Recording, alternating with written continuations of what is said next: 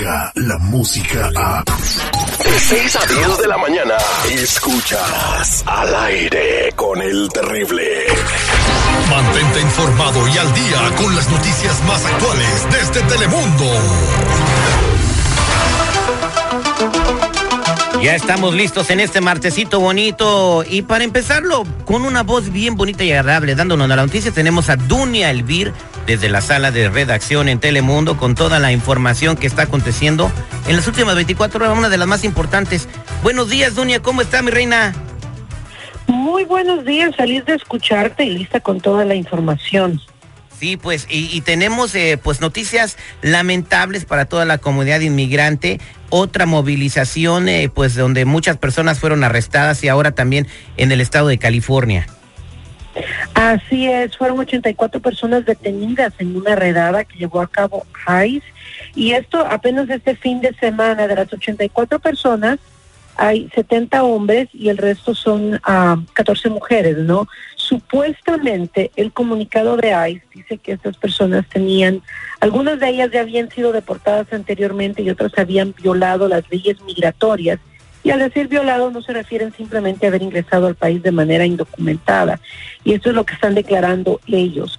Por otra parte, están detenidos en este momento. Cada uno va a empezar eh, su proceso será en este caso a ver qué es exactamente lo que violaron las leyes migratorias antes de ser deportados, pero esto es algo que preocupa a muchas personas porque poco se escucha ahora de redadas como se estaba escuchando antes, de números así, eh, pues tan grandes, ¿no?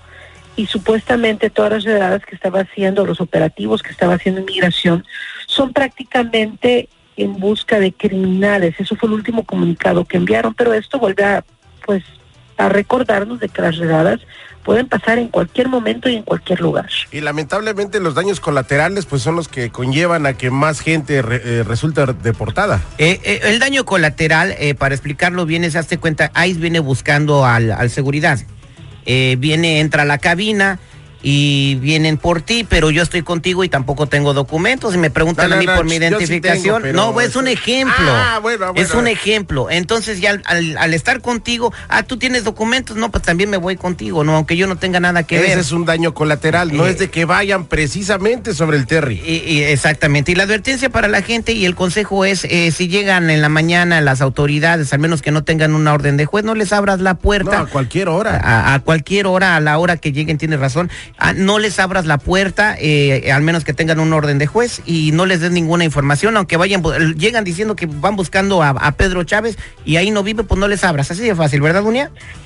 Así es, tiene derecho la persona a no abrir la puerta a otro daño colateral, que es de lo más triste que se habla, son los niños que quedan ahí, la familia que queda ahí, la separación de esa familia, no se sabe qué va a suceder cuando es algo que sucede o, qué pasa si en una casa o en un complejo de apartamentos.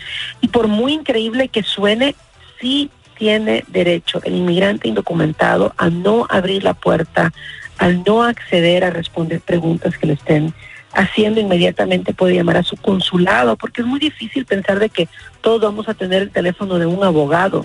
No tenemos el teléfono de un abogado a la mano para llamarle y si le llamamos tampoco nos van a contestar. Entonces hay que tener números como del consulado, de organizaciones no lucrativas donde nos van a recibir nuestras llamadas telefónicas y nos van a atender en caso de una situación como esta. Excelente información, Dunia. Eh, qué, bueno que nos la das para que la gente esté pendiente de lo que tienen que hacer en caso de que, eh, pues, no le deseamos esto, que estén presentes en una movilización de AIS de estas magnitudes. Y pasando a otras noticias, pues, eh, Estados Unidos, México y Canadá llegaron a un acuerdo y un nuevo tratado que reemplazará a NAFTA.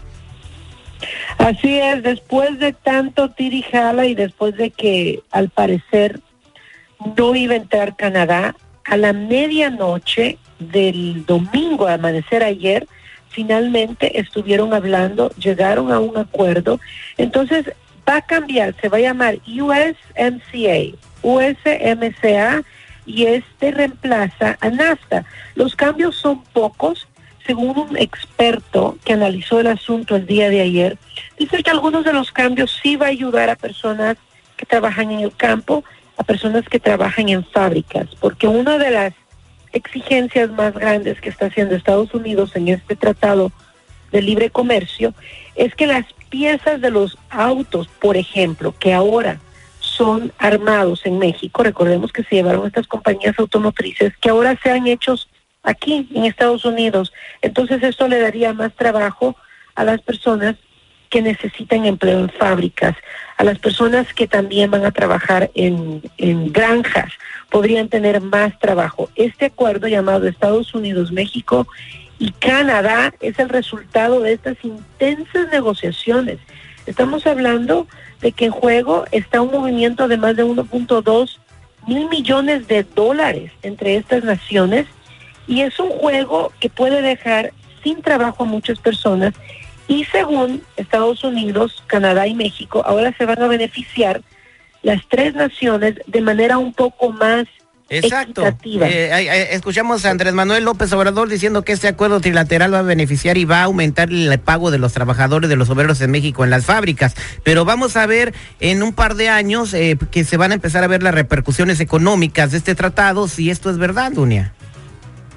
Todo este tipo de, de, tratados tienen pros y contras. Tienen, por ejemplo, el NAFTA que estaba a largo plazo, según algunos analíticos, le beneficiaba solo a México y Canadá. No beneficiaba tanto a Estados Unidos y es lo que ha estado gritando todo este tiempo Donald Trump.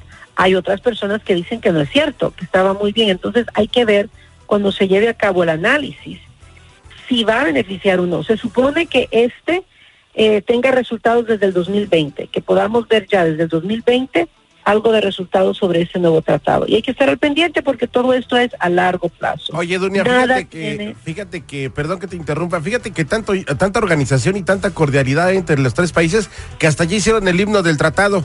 ¿Quieres escucharla? A ver.